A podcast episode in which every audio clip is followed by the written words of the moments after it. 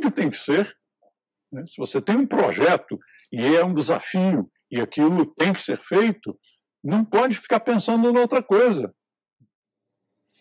Um dia eu assisti a uma palestra na televisão e eu vi uma pessoa entrevistando um cidadão e perguntando a ele e, e qual é a profissão que você recomenda para o jovem que agora vai entrar na faculdade.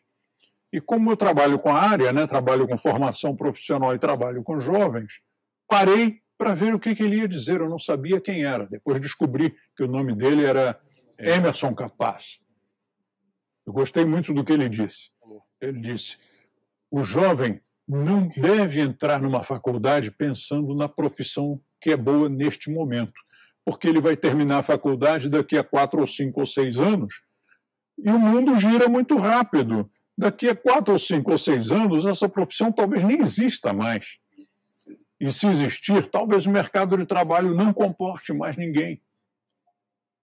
E se hoje ela é boa, daqui a seis anos não vai ser. Então, aí ela diz, mas então o que é que você recomenda? Ele disse, eu recomendo que o jovem faça o que ele gosta, o que lhe der prazer. Porque o que lhe der prazer, ele vai fazer bem feito. E se ele fizer bem feito, ele vai ser requisitado. Todo mundo vai querer o trabalho dele e ele vai ganhar dinheiro. E quando a pessoa é completamente